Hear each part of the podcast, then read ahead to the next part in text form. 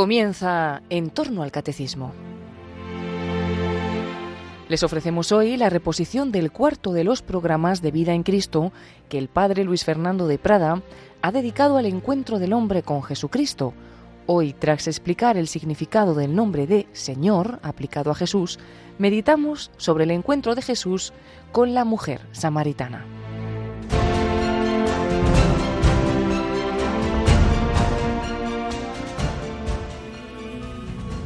Vida en Cristo, vida en el Espíritu Santo, el Espíritu simbolizado, entre otros signos, en el agua, el agua viva que nos quiere dar Jesucristo, el agua viva que Él le ofreció a la samaritana, aunque comenzó pidiéndole, dame de beber. Bueno, hablaremos de esa agua viva, pero estamos, os recuerdo, en una serie de programas en que hablamos de los encuentros con Cristo encuentros de distintas personas, personajes con nuestro Señor Jesucristo.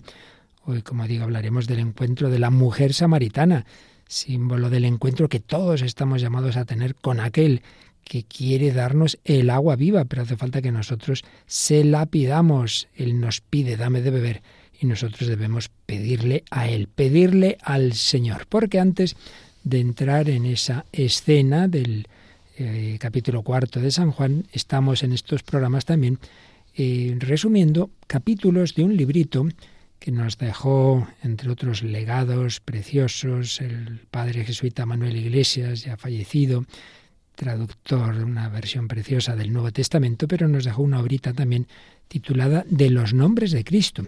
Y en los últimos programas estamos resumiendo capítulos en que él hacía una síntesis a su vez de lo relativo a un determinado nombre, nombre de Cristo. Concretamente vimos el nombre de Jesús, vimos la expresión yo soy y hoy vemos la palabra Señor, Señor. Así que, como decía el Padre Iglesias, del nombre humano del Hijo de Dios, Jesús, vamos a pasar al nombre, sobre todo nombre, que dice San Pablo en su carta a los filipenses, el nombre de quien el Apocalipsis dice que es Señor de señores. Apocalipsis 19, 16. Vamos al nombre divino de Jesús de Nazaret, del cero al infinito.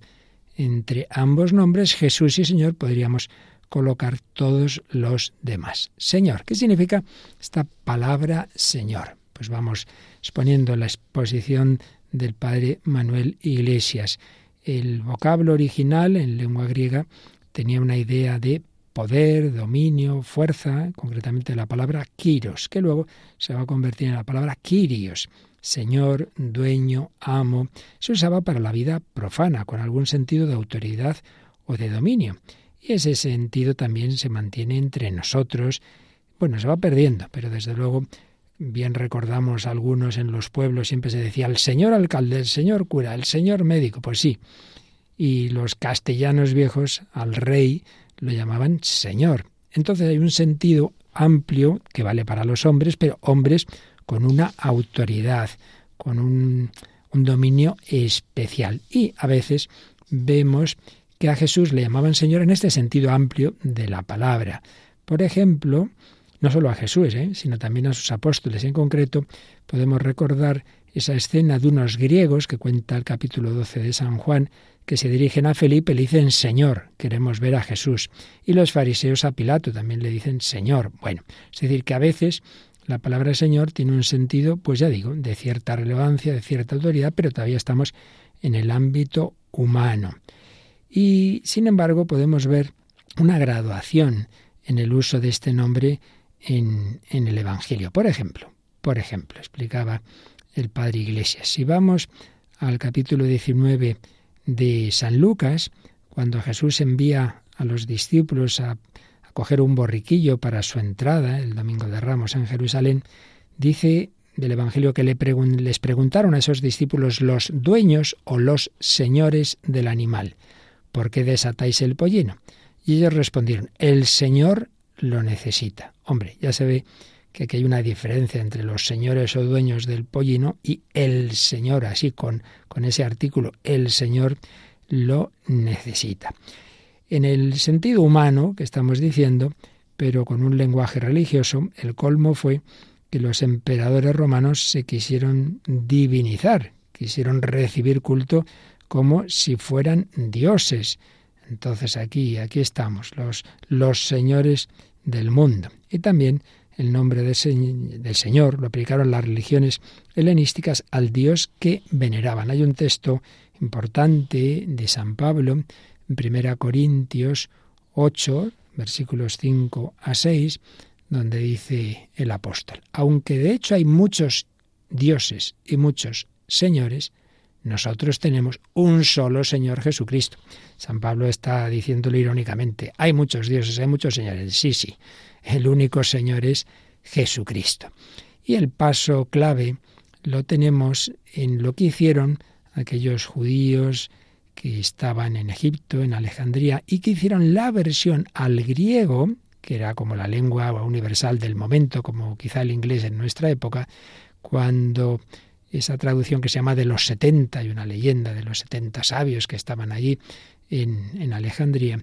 Entonces, cuando ellos traducían la palabra hebrea Adonai o Yahvé, ¿qué palabra griega cogieron? Kyrios, Señor. Por tanto, aplicar al Dios verdadero el nombre de Señor no es algo que empiezan a hacer los cristianos, no, es algo que hacen ya esos judíos que tradujeron la Biblia del hebreo al griego. Kyrios, en nueve mil ocasiones casi aparece en la Biblia griega esta expresión Kyrios. Es la idea del Dios todopoderoso, creador, liberador, nuestro Dios, dueño del universo, de la vida y de la muerte. Y claro, vino muy bien en el Nuevo Testamento cuando se buscaba una palabra griega que manifestara, por un lado, la divinidad de Jesucristo, pero por otro lado, su distinción del Padre. Entonces, normalmente, hay excepciones, pero normalmente Zeos se reserva para el Padre y Kyrios para Jesús, el Señor, el Señor. Pero como digo, era una palabra con un sentido divino en ese uso que ya habían hecho los propios judíos en la versión griega de la Biblia hebrea. El Señor. Por eso, dado que los judíos y los cristianos nacen en ese ambiente judío, eran monoteístas, claro, la pregunta es, ¿cómo se atrevieron a llamar Señor? Es decir, Yahvé, Dios a Jesús sin escrúpulo. Bueno, pues porque ya tenían esa revelación, esa fe pascual de Cristo resucitado ante el cual Santo Tomás caerá de rodillas y dirá Señor mío y Dios mío. Cada domingo, ya sabemos que la palabra domingo significa precisamente día del Señor, los cristianos decimos en el Gloria, solo tú eres santo, solo tú Señor. Y en el credo, creo en un solo Señor, Jesucristo. Y recordemos que San Pablo en Romanos 10.9 dice así, si con tu boca confiesas a Jesús como Señor, te salvarás. Por tanto, una palabra que partiendo del uso humano, en el que, bueno, indicaba una cierta autoridad, luego ya en el uso judío-cristiano se refirió a Dios y concretamente los cristianos la usan para distinguir esa divinidad plena, total de Cristo, pero de que es una persona distinta a la persona del Padre. Así pues, Señor, Jesús, Señor, no hay ninguna duda de que los primeros cristianos es como llaman a Jesús resucitado. Esta huella queda clarísima en la predicación, en el libro de los Hechos de los Apóstoles y en las cartas de San Pablo, ya desde los saludos iniciales. Os deseo gracia y paz de parte de Dios nuestro Padre y de Jesucristo el Señor. En la despedida, la gracia de Jesús el Señor esté con vosotros. Lo podéis buscar en Romanos, en Corintios, una, segunda Corintios, etc. Y por supuesto hay un texto fundamental, el famosísimo himno de la carta a los filipenses, la carta de San Pablo a los filipenses, capítulo 2, del 6 al 11, en, este texto se une en Jesús, se unen los dos extremos, el del abajamiento en su encarnación, primera parte del himno, y el del enaltecimiento en su glorificación, segunda estrofa. Sí, sí, él siendo desde el principio de condición divina, no consideró tesoro codiciable ser igual a Dios, no se aferró, el Hijo dice yo soy Dios y ya está, no, no se aferró a eso, sino que se despojó a sí mismo adoptando la condición de esclavo. haciéndose semejante a los hombres y presentándose en lo externo como hombre, se rebajó, haciéndose obediente hasta la muerte y una muerte de cruz. Esta es la primera parte, el descenso del Hijo de Dios sin dejar de ser Dios. Al hacerse hombre, se hizo ese hombre que, que se rebajó hasta la muerte y muerte de cruz. Y ahora viene, en cambio, la parte ascendente. Por eso Dios a su vez, el Padre, lo elevó sobre todo y le otorgó ese nombre que está sobre todo nombre. Esto para un judío no puede ser más que el nombre divino, el nombre de Dios, el nombre sobre todo nombre, para que ante el nombre que tiene Jesús se arrodillen todos los seres del cielo, de la tierra y del abismo, y para gloria de Dios Padre toda lengua confiese Jesucristo es Señor. Es el texto más claro de esa fe en Jesucristo como Dios, como Señor y a la vez como hombre humillado, crucificado. Es Dios, pero no se identifica con el Padre. La naturaleza humana que hizo suya el Hijo de Dios en la encarnación posee majestad divina, pero está asumida por la segunda persona de la Trinidad, no por la primera. Ahora, para decir esto, para decir Jesús es Señor, necesitamos la fe, la gracia del Espíritu Santo. Lo dice San Pablo en 1 Corintios 12, 3. Nadie puede decir Jesús es Señor si no es movido por el Espíritu Santo. Dos extremos, Dios y hombre verdadero. También San Juan, en su Evangelio, en su prólogo, une los dos extremos en una frase bien conocida que repetimos mucho en Navidad, cuando en el capítulo 1, es el prólogo, como digo, versículo 14, dice, sí, el verbo se hizo carne. Verbo, logos, el logos eterno, del que al principio del prólogo había dicho que era Dios era Dios y estaba junto a Dios, por un lado, mirando al Padre Dios y por otro siendo el Dios. Bueno, pues bien, el Logos, que es Dios, se hizo carne, carne, sarx, es decir, tomó una naturaleza humana precaria y frágil como la nuestra. El Hijo de Dios Padre se hizo Jesús, Hijo de María. Yahvé se hizo Jesús. Es el Señor. La Magdalena dirá, se han llevado a mi Señor, no sé dónde lo han puesto. San Juan cuando están en el lago aquella noche de pesca infructuosa, ya una vez que ha resucitado Jesús y ven uno en la orilla y le dice Juan a Pedro, es el Señor. Y que sobre todo el texto que decíamos antes de Santo Tomás, arrodillado, Señor mío y Dios mío. Esto está claro después de la resurrección de Cristo, pero en realidad ya aparecen momentos en que en su vida pública le llamaban Jesús, sobre todo en el Evangelio de San Lucas nombra a Jesús Señor ya en la vida pública, antes de esa victoria pascual. Por ejemplo, al ver a la viuda de Nain dice, el Señor se compadeció de ella. Incluso en la infancia, cuando la Virgen María visita a Isabel, está llena del Espíritu Santo, grita y dice, ¿de dónde a mí que venga a mí la madre de mi Señor? Claro, San Lucas ya escribe con esa iluminación del Espíritu Santo y con esa fe en que ese niño y luego adulto pues era ni más ni menos que el Quirios, el Señor, el Señor. Finalmente, hace unas reflexiones el padre Manuel Iglesias indicando que obviamente Dios es Dios desde toda la eternidad, pero propiamente no era Señor antes de la creación, porque para ser Señor hay que ser Señor sobre alguien. Y claro, eh, el Padre, el Hijo y el Espíritu Santo no es que uno sea Señor sobre otro, son el mismo Dios, son señores sobre las criaturas, sobre las criaturas. Decir Jesús es el Señor depende también de que yo quiero aceptarle como Señor. Los demonios nunca dijeron, tú eres el Señor, decían, tú eres el Hijo de Dios. No querían ese dominio de Jesús. Nosotros sí lo queremos. Nosotros sí lo queremos. Y se preguntaba el padre Manuel Iglesias, ¿y Jesús se llamó Señor a sí mismo? Y decía, pues sí, podemos decir que sí, de dos formas. Una, implícitamente y otra, explícitamente. Explícitamente, cuando en el lavatorio de los pies al acabar dice, vosotros me llamáis maestro y señor y decís bien, pues lo soy. Así que ahí lo dice que sí. Por tanto, si yo, el Maestro y el Señor, os he lavado los pies, también vosotros debéis lavaros. Por tanto, sí que el Señor Jesús se llama a sí mismo el Señor. Y de una manera implícita está en todo lo que se suele llamar la cristología implícita, valga la redundancia, es decir, un montón de expresiones y de gestos y de palabras de Jesús en que está hablando al mismo nivel que el Padre. El Padre y yo somos una sola cosa. Si creéis en Dios, creed también en mí. O cuando en polémica con los escribas y fariseos sobre el Salmo 110, Jesús les dice, si David llama Señor al Mesías, dijo el Señor a mi Señor, si David lo llama Señor, ¿cómo va a ser el Mesías? Hijo suyo.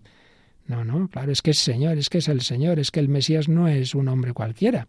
Y por supuesto, todas esas expresiones en que Jesús se ponía al mismo nivel que Dios Padre, por ejemplo, oísteis que se dijo a los antiguos, no matarás, pero yo os digo. ¿Quién dijo no matarás? Dios. Pero yo os digo, por tanto, Jesús se está poniendo en ese mismo nivel del Padre. Señor, Señor.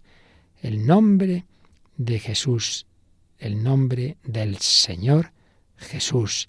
Y ese es el que tenemos en la Eucaristía. También ahí humillado, escondido, bajo la apariencia de pan y a la vez glorificado.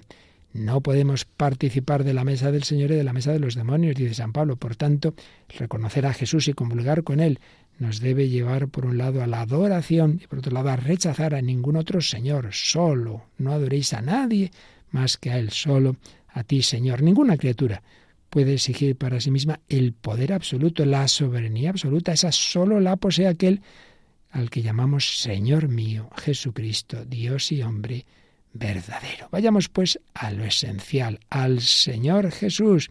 Jesús es el Señor, no nosotros, no nosotros. Y finalmente el último párrafo de este capítulo que dedicaba al Padre Manuel Iglesias al nombre de Señor dentro de su obra de los nombres de Cristo, decía bellamente así. Buena terapia para muchos momentos es decirnos, Jesús es el Señor, no nosotros. Cuando lleguemos al final del viaje, de nuestro viaje, que cada día que pasa está 24 horas más cerca, él ya llegó, el Padre Iglesias, a ese final, quiera el Señor enviarnos a alguien que nos recuerde al oído lo que decía San Pablo, lo que escribía en Romanos 14, 8. Si vivimos, vivimos para el Señor. Si morimos, morimos para el Señor.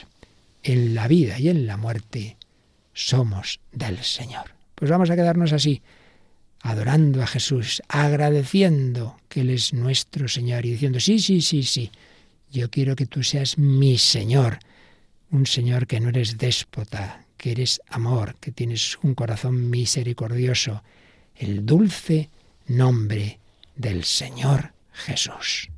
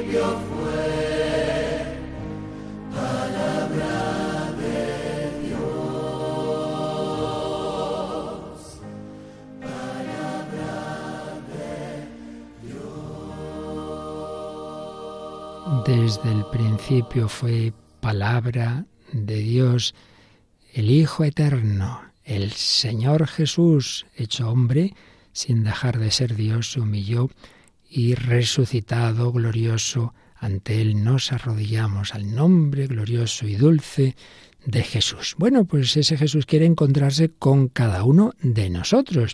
Y es lo que estamos viendo aquí en Radio María, en Vida en Cristo, servidor Padre Luis Fernando de Prada, llevamos un ciclo sobre encuentros de Cristo con distintos personajes humanos que aparecen en los Evangelios. Y después de haber resumido este capítulo que dedicaba el padre, el escriturista padre Manuel Iglesias al nombre de Señor, vamos a ver ese encuentro de Jesús con la mujer samaritana que nos cuenta San Juan en el capítulo cuarto de su Evangelio.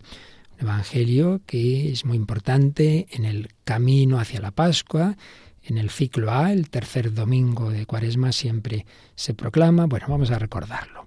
Cuando supo Jesús que habían oído los fariseos que Jesús hacía más discípulos que Juan y que bautizaba, aunque Jesús no bautizaba sino sus discípulos, dejó Judea y partió de nuevo para Galilea.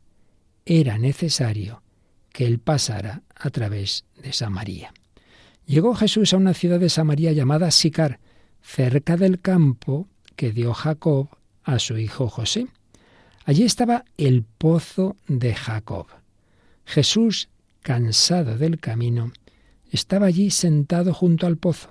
Era hacia la hora sexta. Llega una mujer de Samaria a sacar agua y Jesús le dice, Dame de beber. Sus discípulos han venido al pueblo a comprar comida. La samaritana le dice, ¿cómo tú, siendo judío, me pides de beber a mí, que soy samaritana? Porque los judíos no se tratan con los samaritanos. Jesús le contestó, si conocieras el don de Dios y quién es el que te dice dame de beber, le pedirías tú y él te daría agua viva. La mujer le dice, Señor, si no tienes cubo y el pozo es hondo, ¿de dónde sacas el agua viva? ¿Eres tú más que nuestro padre Jacob? Que nos dio este pozo, y de él bebieron él y sus hijos y sus ganados? Jesús le contestó, el que bebe de esta agua vuelve a tener sed, pero el que beba del agua que yo le daré, se convertirá dentro de él en un surtidor de agua que salta hasta la vida eterna.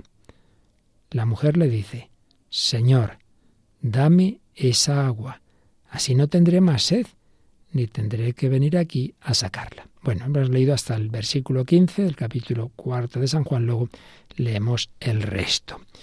Bueno, pues es un texto precioso, precioso, podríamos estar horas comentándolo, vamos a coger lo, lo esencial y ya sabéis que estamos siguiendo en este ciclo especialmente una obra de Monseñor César Franco, El desafío de la fe, encuentros con Jesús en el Evangelio de San Juan, lo que nos dice sobre este encuentro, pero no solo ello, sino también recogemos ideas que, que en muchas ocasiones, en muchas charlas y meditaciones, había ofrecido el padre jesuita también fallecido, como el padre Iglesias, el padre Luis María Mendizábal, por ejemplo, en su obra, bueno, más que suya, la que recogieron sus discípulos, Misterios los misterios de la vida de Cristo, también tenemos en cuenta alguna idea de nuestro querido colaborador y voluntario Padre Francesco Voltaggio, que en Radio María nos ofrece a las fuentes de la fe. Pero bueno, no voy a estar citando aquí y allá, sino recogemos lo esencial que nos ayude a nuestra vida espiritual. En cuanto al lugar, al contexto, el pozo. El pozo de Jacob. Bueno, esto del pozo tiene muchas resonancias del Antiguo Testamento y concretamente es muy bonito caer en la cuenta, pues yo me he dado cuenta leyendo esto y oyendo al padre Voltaggio, de que el pozo tiene detrás de sí una historia, digamos, nupcial, porque en un pozo, mucho tiene que ver un pozo con el encuentro de Moisés con la que iba a ser su mujer Séfora, el encuentro de Jacob con Raquel, de Isaac con Rebeca.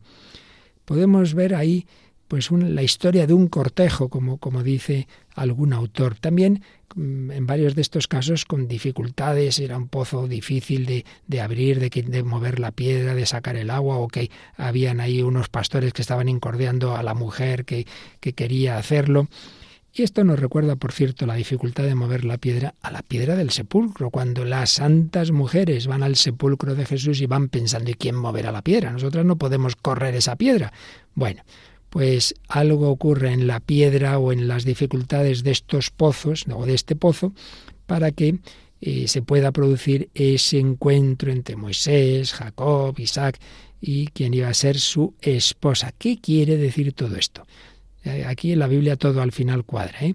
no hay nada casual. Pues quiere decirnos que el verdadero esposo es Jesucristo. No nos olvidemos que así lo llama Juan Bautista, él es el amigo del esposo, Jesús es el esposo, y que el primer milagro que hace en el Evangelio de San Juan, el que nos cuenta San Juan, es en unas bodas, en las bodas de Caná.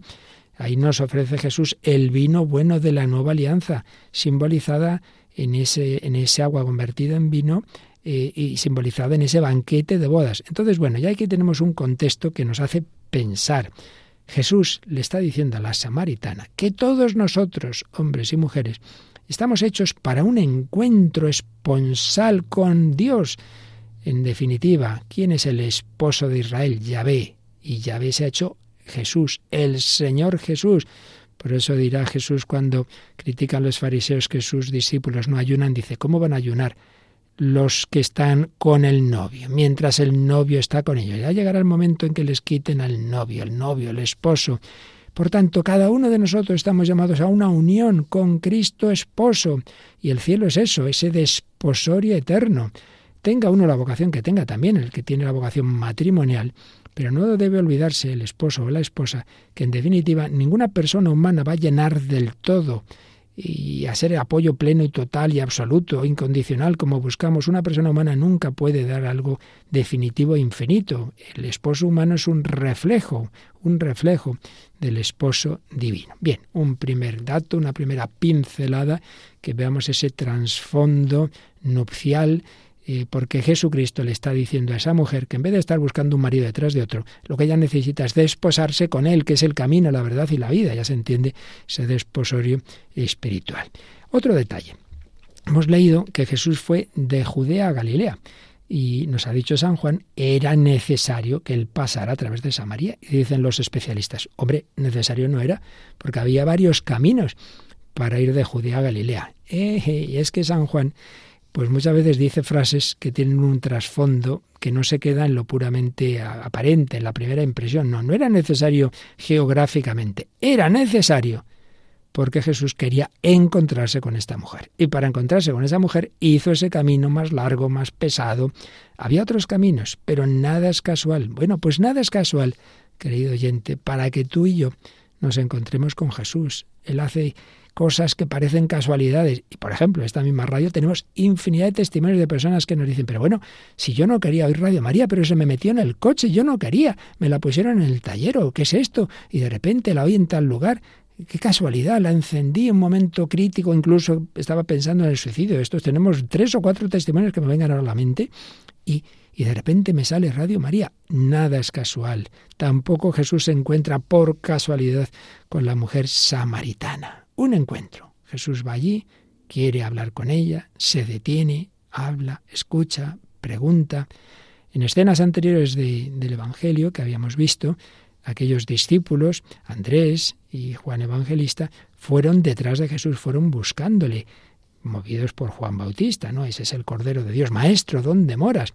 O Nicodemo fue a buscar a Jesús de noche. Aquí es Jesús el que busca a la mujer, el que se hace encontradizo con ella. Otro dato. Dice el Evangelio que Jesús estaba cansado, cansado del camino. Claro, cansado del camino. Y con sed, lógico, porque era la hora sexta, las doce del mediodía, y pues sería ahí un buen sol. Entonces, el cansancio de Jesús. Y aquí podemos ver de nuevo algo más que lo físico, no solo la sed, como también nos dirá el Evangelio en la pasión, tengo sed, no era simplemente la sed física obvia en quien se estaba desangrando de esa manera tan trágica en la cruz, sino la sed, la sed de nuestro amor, la sed de almas, tengo sed.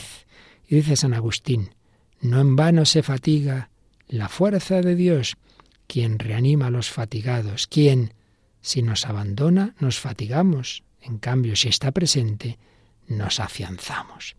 Pues sí, el cansancio del logos hecho carne, su fatiga misionera, él ha venido, no simplemente de Judea a Samaria, sino del cielo a la tierra. Ha venido al mundo a buscarnos a nosotros pecadores. Esa mujer representaba a la humanidad, al alma perdida, a ti y a mí aquel que ni, ni, idea, esa mujer no tenía ni idea de, de, que Jesucristo existía, mucho menos de que estaba caminando para encontrarse con ella. Pues muchas personas hoy día no tienen ni idea de quién es Jesucristo y de que Jesucristo es el único Salvador, el único ayer, hoy y siempre que puede llenar su corazón, el verdadero esposo, ni idea. Pero el Señor sí la tiene, el Señor quiere que todo el mundo tenga la oportunidad antes o después en su vida de conocerle. Ella no pensaba, la mujer esta no pensaba en Jesús, no lo conocía. Jesús sí pensaba en ella porque es su oveja perdida y la oveja perdida es el tesoro del corazón de Cristo. Jesús es el verdadero don de Dios a los hombres, esa expresión que le dirá Jesús a la samaritana, la herencia que el Padre da a la humanidad. En Jesús hay un pozo, un pozo profundo, una fuente de agua viva, que va a ser su corazón traspasado. Bueno, y el Señor le, le dice a la mujer, dame de beber, dame de beber. Y la mujer se sorprende. ¿Cómo tú, siendo judío, me pides de beber a mí que soy samaritana? Había dos motivos de la sorpresa. Uno, que los judíos despreciaban a los samaritanos como herejes, como cismáticos, entonces qué raro. Pero encima, un varón a una mujer, pues que tampoco eran precisamente muy apreciadas en la época.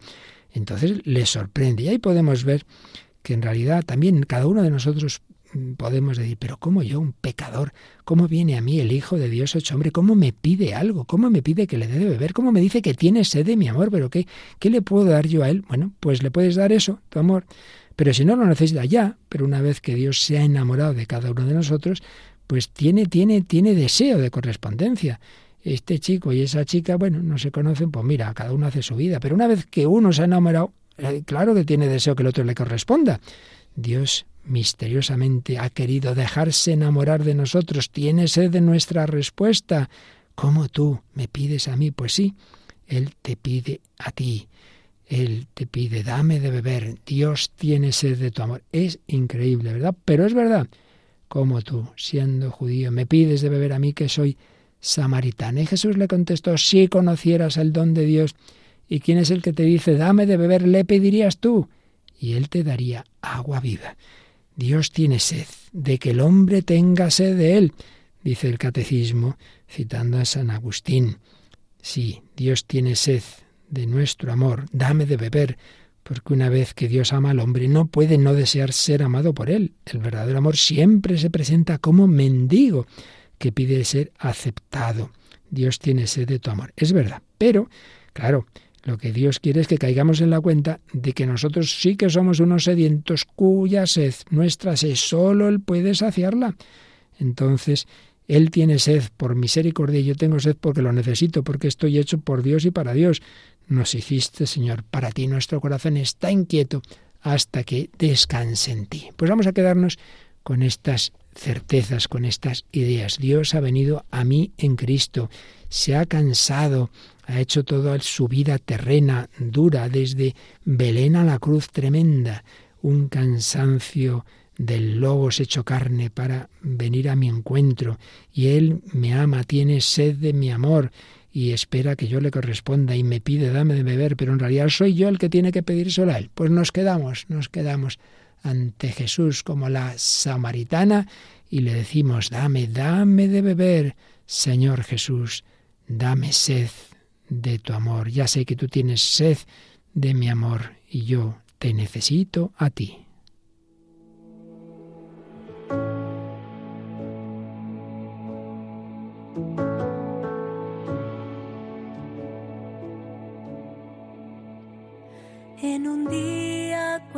Cualquiera de mi vida, tu mirada tierna interrumpe la rutina. Es tu voz, tus palabras son tus gestos. No hablo con cualquiera, reconozco es el maestro. Poco a poco tú descubres mi pasado, pero no me juzgas, tú y me hablas de un amor tan diferente que llena el vacío y lo hace para siempre. Y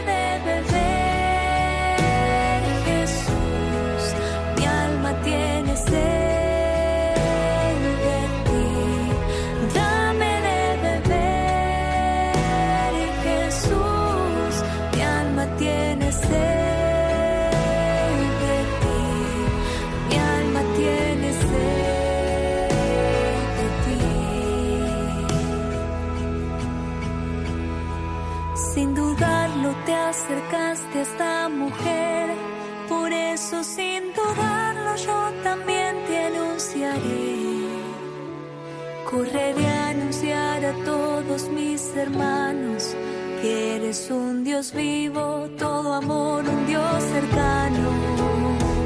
Oh Jesús, tú eres el Hijo del Hombre, tú eres el Mesías, nombre sobre todo nombre.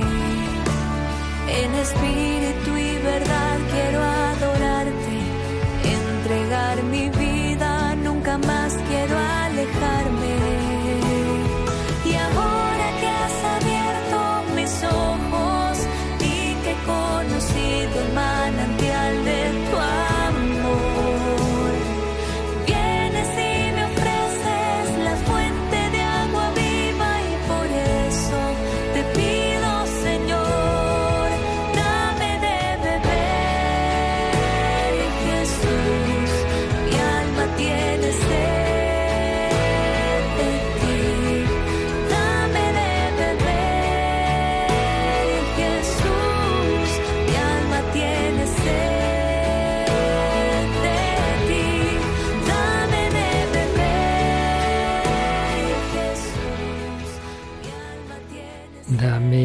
de beber mi alma, tu alma, querido hermano, tiene sed, lo sepa o no, de Jesús. Señor, dame esa agua, así no tendré más sed, así no tendré que venir aquí a sacarla. Hemos leído hasta este versículo 15 del capítulo 4 de San Juan, pero sigue diciendo en el 16 y siguientes. Él le dice, Jesús le dice a la samaritana, anda, llama a tu marido y vuelve. La mujer le contesta, no tengo marido. Jesús le dice, tienes razón que no tienes marido, has tenido ya cinco y el de ahora no es tu marido, en eso has dicho la verdad, como veis, nada hay nuevo bajo el sol. En eso has dicho la verdad, no tienes marido. La mujer le dice, Señor, veo que tú eres un profeta. Claro, quiere desviar la conversación. Nuestros padres dieron culto en este monte, vosotros decís que el sitio donde se debe dar culto está en Jerusalén. Jesús le dice, créeme, mujer, se acerca la hora en que ni en este monte ni en Jerusalén adoraréis al Padre. Vosotros adoráis a uno que no conocéis. Nosotros adoramos a uno que conocemos, porque la salvación viene de los judíos. Pero se acerca la hora, ya está aquí, en que los verdaderos adoradores adorarán al Padre en espíritu y verdad, porque el Padre desea que lo adoren así. Dios es espíritu, y los que adoran deben hacerlo en espíritu y verdad. La mujer le dice, sé que va a venir el Mesías, el Cristo. Cuando venga, Él nos lo dirá todo. Jesús le dice, soy yo el que habla contigo. Vamos a pararnos aquí, en este versículo 26. Anda, llama a tu marido, llama a tu marido. Bueno, os decía que es una escena con un trasfondo nupcial. El hombre está llamado, el hombre y la mujer, en el sentido, digo ahora, hombre en cuanto al ser humano, sea varón o mujer, está llamado a esa unión con Dios en Cristo, pero en la vocación matrimonial, pues esa unión con el Señor va también a través de la unión monógama y definitiva eh, entre varón y mujer. Pero esta mujer, pues, como digo, ya anticipaba tiempos modernos, pues iba por, por el quinto o sexto hombre. Entonces, ¿qué vemos ahí? Para el, para el mundo bíblico, el pecado es adulterio, es no ser fiel a Dios, no ser fiel a Yahvé. Bien, pues aquí es lo que se está jugando con esta idea. Los ídolos, los ídolos, los falsos dioses, eh, los samaritanos habían tenido una ruptura con el judaísmo, relativa, pero, pero cierta, están aquí de trasfondo, por eso también hay un diálogo sobre las religiones. Pero, claro, en concreto esta mujer tiene esa infidelidad, no tiene marido, va por aquí de, flor en flor, porque su corazón, su corazón intenta saciarse con uno, con otro, cuando ya se cansa de uno va con otro, y es lo que pasa también cuando no estamos centrados en Dios, cuando no estamos desposados con Cristo, a la idolatría de la mujer es adulterio contra el Dios verdadero, y ahí se mezcla todo, todo lo relativo a, a, la infidelidad matrimonial y a la infidelidad religiosa. Y Jesús le dice, cuando esta mujer le, pregunta, bueno, pero vamos a ver, ¿dónde está lo verdadero? ¿Lo que decís los judíos o los samaritanos? ¿En Jerusalén o en el templo que tenemos aquí? Jesús dice, mira, es verdad que la salvación viene de los judíos, porque el conocimiento de Dios se ha dado, en, en, Dios lo ha ido haciendo en el pueblo judío, pero ha llegado el momento en que todo eso que era preparación llegue al culto definitivo. ¿Cuál es el culto definitivo? Dar culto al Padre en espíritu y verdad.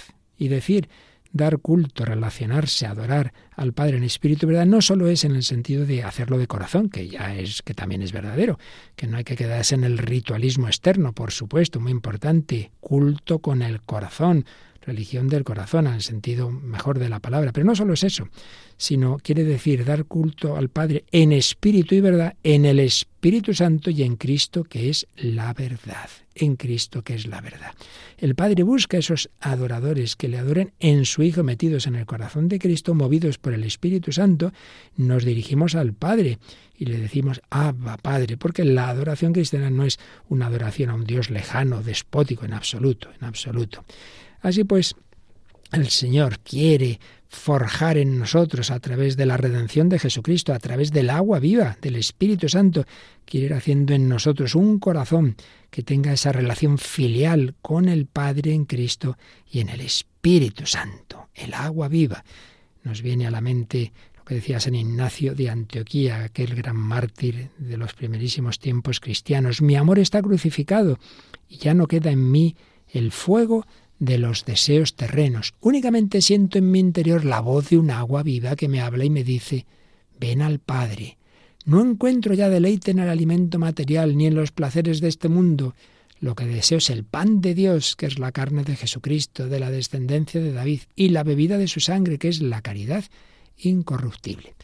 San Ignacio de Antioquía sentía en su interior la voz de un agua viva. Ven al Padre. Este sí que adoraba al Padre en espíritu y verdad. Y vemos también cómo poco a poco en esta escena se va revelando quién es Jesús. Es un judío, es un profeta, es un hombre que me ha dicho todo lo que ha hecho, le dirá luego la mujer a los compatriotas, a los paisanos de, de la, de, Sicar, no será el Cristo, yo soy el Salvador del mundo, van a ir apareciendo luego en el resto del capítulo estas expresiones. Y es que aquí vemos esa autorrevelación de Jesús. Y acabamos de oír esta palabra tan, tan bella. Yo soy, yo soy el Mesías, yo soy, soy yo, el que habla contigo. Aquí podemos ver el yo soy divino del que hablábamos el otro día. Yo soy Yahvé, Es Jesús, pero hecho ese hombre, ese hombre humilde, sencillo, que está pidiendo de beber.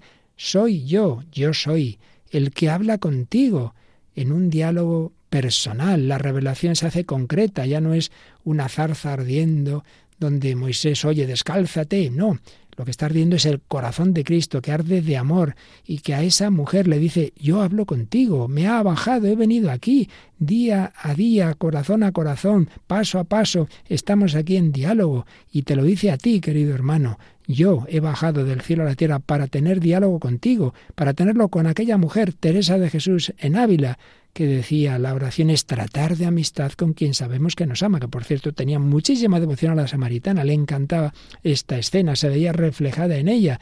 Yo he sido, decía, como la samaritana, pensaba que era muy mala, bueno, no había sido tan mala, desde luego, pero se veía ahí, en esa escena tan bonita. Bueno, ¿y qué pasa después? Pues que llegaron los discípulos y se extrañaban de que estuviera hablando con una mujer. Pues ya decíamos que eso no era muy habitual entonces.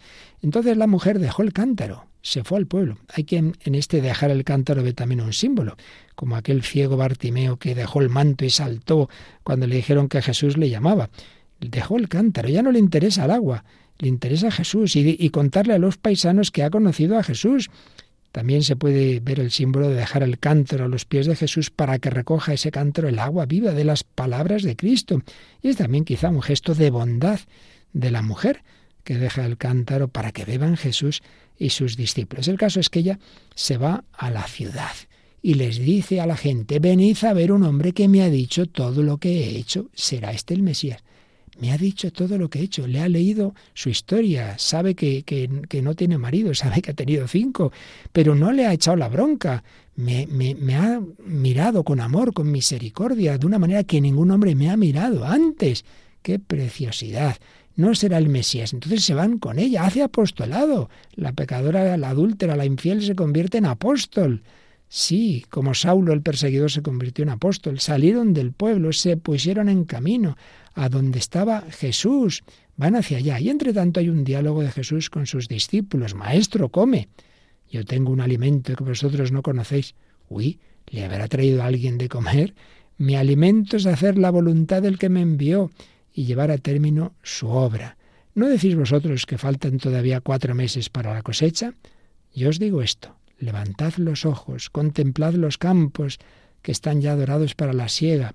El segador ya está recibiendo salario y almacenando fruto para la vida eterna. Y así se alegran lo mismo sembrador y segador. Con todo tiene razón el proverbio.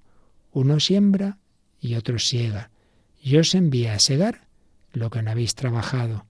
Otros trabajaron y vosotros entrasteis en el fruto de sus trabajos. ¿Qué quiere todo esto decir? Jesús está diciendo que el apostolado es que hay personas que siembran, que, que trabajan, que se esfuerzan, Él evidentemente, Él primero, y otros recogemos esos frutos. El Señor y sus santos, sus apóstoles, han sembrado. No hay que pensar, este se ha convertido porque yo he venido aquí, le he dicho no sé qué, lo he convencido. No, no, no, no. Yo os envío a segar lo que a vosotros no os ha costado fatiga, otros se han fatigado. Pues también hoy Jesús nos envía misioneros suyos que han llegado a nuestra vida, que se han cansado, que se han esforzado, que han sido sus instrumentos familiares nuestros, sacerdotes, catequistas, etc. Pues también la mujer se ha hecho pregonera de Cristo. Venid a ver cómo Felipe le dijo también a Natanael, ven y verás. Y así el corazón de esta mujer se convierte en fuente. Es curioso, ¿eh? Decía Benedicto XVI en Deus Caritas es, quien quiere dar amor debe a su vez recibirlo como don. Es cierto que el hombre puede convertirse en fuente de la que emanan ríos de agua viva. Está en Juan 7, 37. No obstante, para llegar a ser una fuente así, el mismo ha de beber siempre de nuevo de la primera y originaria fuente que es Jesucristo, de cuyo corazón traspasado brota el amor de Dios. Quiere decir que si recibimos, si bebemos de Cristo, luego esa agua que Él nos da, ese amor que Él nos da, vamos a poder ofrecerlo a los demás. Yo voy a poder ofrecer un poco de amor porque es el amor que recibo del amor infinito. Cuanto más reciba el amor de Dios, cuanto más yo me una a Él por la oración, más podré darlo por la caridad, Por eso es icónico ya, bien conocido, pues lo que decía la Madre Teresa, las primeras horas del día adorando a Jesús presente en la Eucaristía bajo las especies de pan y vino, y el resto del día adorando a Jesús presente bajo las especies de, de la carne de los pobres. Distinto tipo de adoración, ya se entiende. La primera adoración al Señor como tal, y la otra ver a Jesús presente en los necesitados. Tuve hambre, me diste de comer, estuve enfermo y me sanasteis, etcétera. Sí, recibiendo el amor de Cristo, podremos darlo y podremos ser apóstoles como lo fue la samaritana. Y de hecho, dice, en aquel pueblo muchos samaritanos creyeron en él, en Jesús, por el testimonio que había dado la mujer. Me ha dicho todo lo que he hecho. Así, cuando llegaron a verlo los samaritanos, le rogaban que se quedara con ellos. Y se quedó allí dos días. Esto nos suena, ¿verdad? Quédate con nosotros, como le dijeron los discípulos de Maús o cuando los primeros discípulos conocieron a Jesús, Andrés y Juan, dice que se quedaron con él, permanecieron con él aquella tarde, aquella tarde. Bueno, pues aquí dos días. Jesús se quedó dos días allí con ellos. Y entonces creyeron muchos más por su predicación y decían a la mujer, ya no creemos por lo que tú dices. Nosotros mismos lo hemos oído y sabemos que Él es de verdad el Salvador del mundo otra expresión. El Mesías, yo soy el Salvador del mundo. ¿Eres tú más grande que nuestro padre Jacob? Yo pregunté al principio. Naturalmente, Jesús es más grande. Qué maravilla, qué maravilla de escena. Pues también nosotros le decimos a Jesús, quédate con nosotros. Los samaritanos ya podrían decir, como escribiría San Juan en su primera carta, lo que contemplamos y palparon en nuestras manos acerca del verbo de la vida. Lo pudieron ver, lo pudieron tocar. La samaritana dialogó con él. Jesús no la juzgó, Jesús la amó. Le mostró que iba de flor en flor porque no había conocido el verdadero amor. Y ahora en Cristo lo conocía, ahora descubría esa agua viva, Solo Dios es capaz de saciarnos para siempre, a fondo, nuestra alma, no esos placercitos que lo pasamos bien un momento, unas horas, un domingo, un fin de semana, y luego qué, y luego el vacío, y luego otra vez, y otra semana, y otra decepción, y esta persona que me ha fallado, y el otro que no sé qué, y este que me ha dado el subidón, pero luego viene la resaca. Todo eso nos deja tristes, vacíos, arruina nuestra vida. Pues le pedimos a la Virgen María con palabras de nuevo de la Deus Caritas es de Benedicto XVI. Santa María, Madre de Dios, tú has dado al mundo la verdadera luz. Jesús, tu Hijo, el Hijo de Dios, te has entregado por completo a la llamada de Dios. Te has convertido así en fuente de la bondad que emana de Él. Muéstranos a Jesús, guíanos hacia Él, enséñanos a conocerlo y amarlo, para que también nosotros podamos llegar a ser capaces de un verdadero amor y ser fuentes de agua viva en medio de un mundo sediento. La samaritana iba a por agua, Jesús le pidió dame de beber y acabó recibiendo el don de Dios, acabó recibiendo el agua del Espíritu Santo, el agua del amor de Cristo. ¡Qué maravilla! Pues vamos también nosotros a pedir al Señor por medio de María que nuestros labios beban de esa verdadera agua viva y que así también podamos transmitirla a los demás.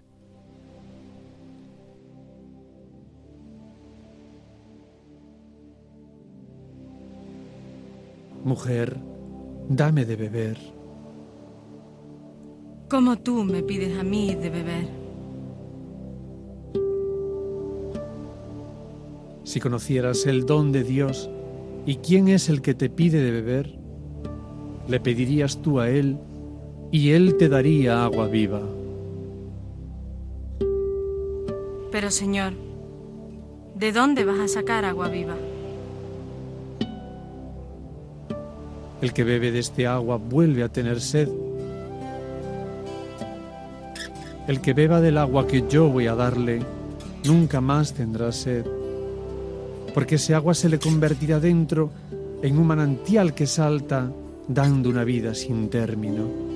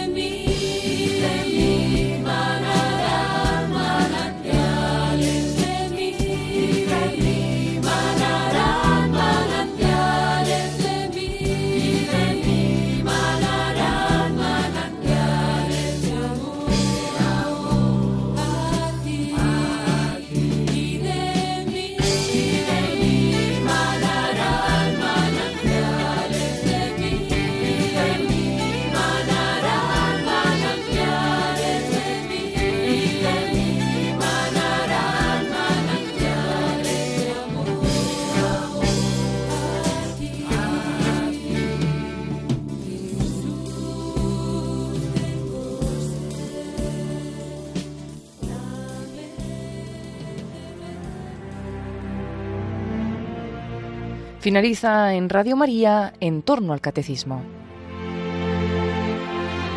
Les hemos ofrecido hoy la reposición del cuarto de los programas de vida en Cristo que el Padre Luis Fernando de Prada ha dedicado al encuentro del hombre con Jesucristo. Hoy, tras explicar el significado del nombre de Señor aplicado a Jesús, hemos meditado sobre el encuentro de Jesús con la mujer samaritana.